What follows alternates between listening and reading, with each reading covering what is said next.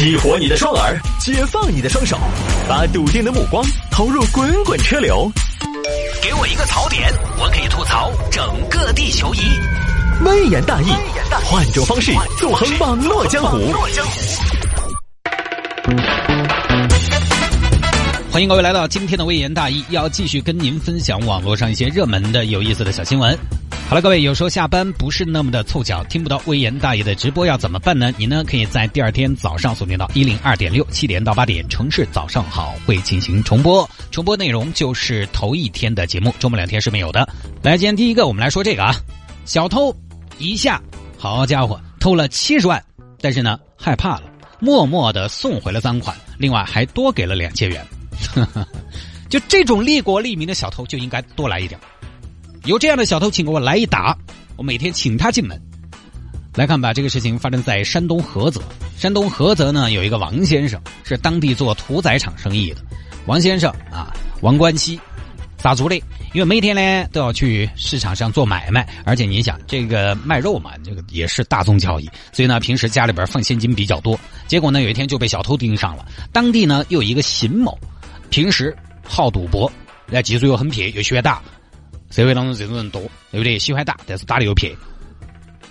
三条，走了，我也走了。你米狗，我也狗了。哎，闯到鬼楼送人是一炮三响。哎，不行，别别别，输家不开枪，赢家不能走。再来大战三百回合。结果呢，越输越多。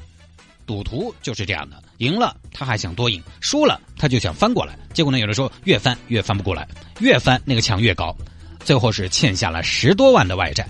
十多万呢？对于有些没有正经职业，或者说即便是有正经职业的，如果你每个月的剩余不会太多的话，这个还起来还是有点还恼火，还是有点还具体。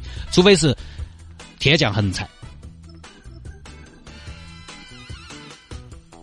我举个例子，你一月月入五千，你要还十多万的债，你怎么还？因为你每个月的开销就得好几大千，没办法了，自己的收入供应不上啊，对不对？还不起这个债呀。麻将桌上借的钱，哪个东西不好躲？利息又高。我反正知道啊，有些厂子借钱是今天借一万，第二天还一万五。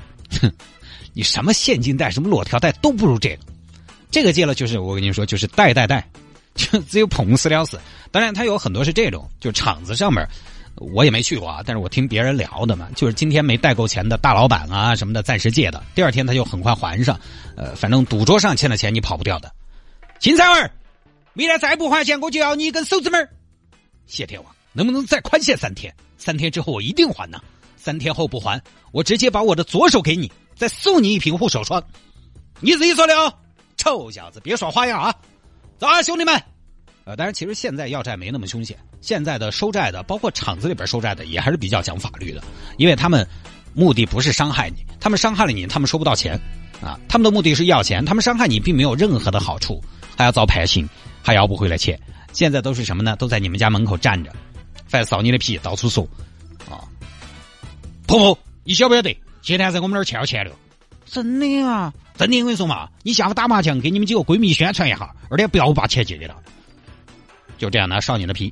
但是也很烦呢，每天被这样的事情骚扰着，你什么事情都没有办法开展。你想让自己的生活、让自己的工作步入一个正轨，都很恼火，一天就在烦这些事情。你想，你工作效率越低，生活也开展不走，接下来就是恶性循环，接下来就是祸不单行，寂寞很恼火呀。哎呀，怎么办呢？这个账得还上呀，还上了我还想上今年的感动中国呢，对不对？到时候诚信赌徒不跑路。风里来雨里去，按时还账，赌徒新榜样。还吧，自己慢慢挣呢。那边催的又紧，什么工作能迅速的攒够十几万？没办法了，只能违法犯罪偷吧。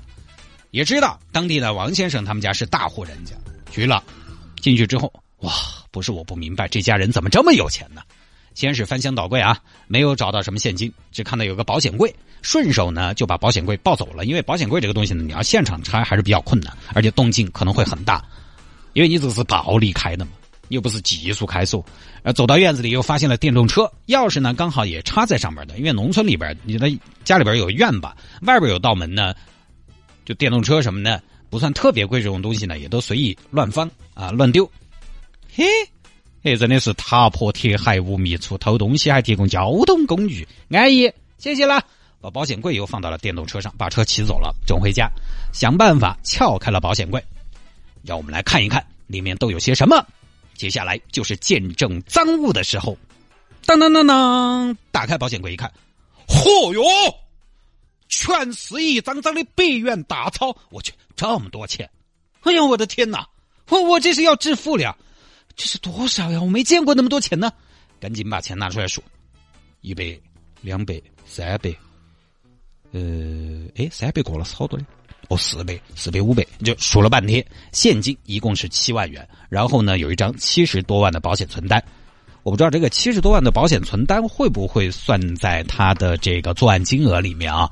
因为保险存单这个地方，保险存单他只拿这个单子，应该没有身份证啊，没有别的手续，应该是取不出来的啊。然后还有纪念币两套，哇，时来运转呐！打电话。谢天王！你少给我说那些，明天我还钱啊！哎呦，你还得上了啊！你说那些，我心儿啊，好久来过账，都能够啊！你面对一笔还算不小的现金，邢某有个心理过程。刚开始呢是兴奋，接下来慢慢的冷静下来，凉下来了，觉得，哎呀，七万块钱还有七十万的存单，这个数额有点大呀。偷的少呢也就罢了，主人家少了几千块钱，不一定要报警。啊，当然大部分都要报警，但是不一定嘛，不一定要报警，报了警也不一定追查到底。可是这个一下子就七十多万了，查一下这个算不算是数额巨大呢？网上查了，个人盗窃公司财物数额特别巨大的起点是三十万到五十万，完了，三十万就是特别巨大，那我这个七十多万呢？我看看啊，特别巨大，处十年以上有期徒刑或者无期徒刑。糟了，我这个超出起点那么多，肯定是无期徒刑吧？哎呀，糟糟糟！看着这笔钱，邢某心里边五味杂陈，拿不拿嘞？拿了抓了就挂了，不拿没抓，天天要在那催，也挂。按道理说，我做了小偷就应该不忘初心，勇敢前行的。但是我的梦想只是当一个小贼，我没有想成为一个江洋大盗的。事业发展的这么快，我会受不了的。步子迈得太大，容易扯到命运。你为什么要这么整我？你好龌龊！你整冤枉洗脑壳，老天爷啊，这道题好难，我不会做啊！秦某在那儿做了半天的思想斗争，最后看着保险柜里面大把的现金，还是虚了。哎呀，这很快过年了，咱妈还在等我回家，万一我遭丢翻了，她一个人过年好造孽，我都没有人给她搓脚。她今年也都六十多岁了，我这一进去起码十年，出来之后会不会母亲在里头，我在外头？哎，不行不行不行，算了算了算了，不要了。是我的就是我的，不是我的我也不要。对，我归根结底还是一个比较文艺的青年的，我不能成为金钱的奴隶。对，战胜欲望是美好人生的第一步。是是是，退回去就决定把钱退回去，并且要多拿两千块钱给失主，因为他把人家保险柜撬了嘛。他的目的是把钱不光要还回去，而且让对方消气，不报警撤案。于是呢，邢某从家里边拿出自己仅有的一点钱，手都在抖，欲哭无泪。城市套路深，我要回农村，结果农村路也滑，人心还复杂。到了一月二十三号，邢某在外面，老王他们家外边观察了半天，趁家里边没人，又把现金送回去了，上面附上一张纸条。今日因形势所迫，万不得已朝你家下手。我本善良，只因染上了赌博，才落得如此田地。盗得财物之后，我在家惶恐不安，良心备受谴责。正当我进退两难之时，社会主义核心价值观在耳边响起，他就像是为我敲响了丧钟，那么的威严。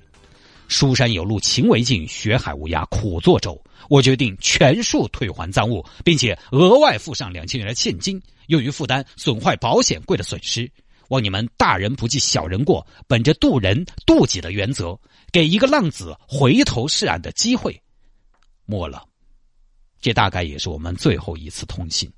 勿念，心安。落款：嫌疑人 X，就把现金还回去了，还外加了两千块钱赔偿。哎，想了一下，想不通啊！我这费老大劲了，对不对？偷了钱还回去。两次风险还赔钱，哎，但是罢了罢了，总好过被抓进去吃牢饭嘛。但是你这个上了几十万了，报警秦某就觉得这个警方肯定是要严厉打击的，一定是要追查到底的，对不对？所以呢，心中很虚，又把这个钱、保险柜什么的还回去了，而且加了两千块钱，说是赔这个电瓶车和保险柜的钱，反正啊，还回去了，就说你们这边就不要报警了，给我一个回头是岸的机会。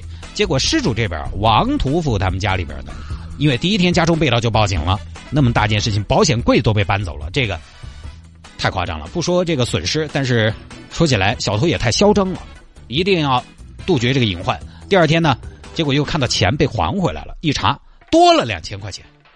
老公，七万块钱放一天，收两千的利息，个多月就翻倍了，这个利率有点高哦。白老公算了嘛，不追究了嘛，就当是放水了，因为你这个利率收有点高，到时候警方查起来说我们收高利贷，把我们抓进去。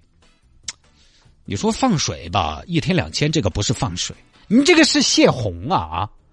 而且现在咱们都报警了，刑事案件金额又比较大，这个不是我们说算了就能算了的。这样，我先给警方那边打个电话，看他们怎么说啊，说不定就撤案了呢，对不对？喂，谢警官，我那个王一刀啊，哎，对对对，就王一刀杀猪那个，哎哎，昨天我们不是报案，家头丢了几万块钱噻，啊，那个保险柜呢？哦，对对对，就是我，就是我，哦，现在这个钱已经还回来了，包括保险柜。回来了，对，那个小偷给我们还回来了，还给我们多返了两千块钱。可能我还想他们是不是在做年终这个偷七万返两千的活动？哦，对对对对，我就跟你说一声啊，这个事情你你看你们还查不查呢？为什么不查？人民群众的生命财产受到了威胁，我们为什么不查？当官不为民做主，不如回家种红薯嘛，对不对？不是警官，我想你们过年了也忙，同志。这是我们应该做的。我们这个地方吧，平时没什么大案要案，这么一个对不对？大案子，你这个案子很典型嘛。这种人一定要严厉打击。年终岁末了啊，一定要抓典型。这次还回来了，下次呢？不抓不罚，他就像一个定时炸弹一样，说不定哪天就嘣爆炸了。你要知道，现在绕城以内不准放烟花烟花爆竹的，不准嘣嘣嘣的。哦，好嘛好嘛，也是啊。哎，那他这种情况可不可以减刑呢？呃，这个要看怎么判，呃，这个不是我们说了算算的啊。反正最后呢，警方还是找到了邢某，把邢某抓了。知道为什么抓你啊？嗯，晓得偷东西。错，我抓你是因为你为什么不偷我们家的钱啊？哎，说起来，小子，你还有没得资金需求啊？我这有点私房钱，利息就按你给王一刀他们利息一样，会低几个点都无所谓啊。这个非常好说，而就被抓了。哎呀，你们这一届的小偷不行啊！你是我见过的最差的小偷。同志，你不是一个适合干大事的人呢。你说你何苦？人家偷个东西起码享受了的，对不对？他尽管很多人最后还是天网恢恢，疏而不漏，但是呢，人家偷个东西起码嘛钱都用了一部分，享受了的嘛。你偷个东西又出力又出钱还要坐了，这真的是感动中国。不多说了啊！我看网上很多朋友说这个小偷良心为民，应该放了。这个夸张了啊，放了夸张了。他再良心为民，他又违法了。不违法的坏人和违法的好人应该收拾哪一个？法律不管这些，就是收拾违法的。为什么？因为好人和坏人很多时候说不清楚，不同的角度你就不好讨论这个好与坏。再好的人也有可恶的一面，再可恶的人，他可能，比如说他对他妈可能又非常孝顺，他妈就可能又觉得他是个好人。您这个应该怎么说呢？说简单一点，道德尺度是不一样的。你比如说我，我就觉得我自己是个好人。我为什么觉得我自己是个好人？是因为我在用我的规则来判断，我在用我的尺度来衡量，我在用我的道德水平来判断。但可能别人道德水平比我更高的就觉得，那娃坏得很嘛，我连看到也上厕所手都不洗。所以一旦陷入好和坏的争论，这个东西就麻烦了。法律就不一样，法律是一条理论上，理论上一视同仁的一条线。法律是道德的底线，所以呢，邢某这个该抓还是要抓，而且呢，构成盗窃罪，犯罪的过程这个是不可逆的，就不是说你还回去了，这个事儿就没发生，不是。只要构成犯罪，就不可能再回到无罪的状态。只不过呢，后头他把钱还回去的，这可能属于悔过。及时的止损，应该是可以争取宽大处理的，就这么一个事情，咱们也不多说了啊。那下了节目找我有什么事情呢？魏延大有什么小新闻的素材可以向我推荐，也欢迎您在微信上面直接来搜索谢探的私人微信号，拼音的谢探，然后是数字的零八幺七，拼音的谢探，然后是数字的零八幺七，加为好友来跟我留言就 OK 了。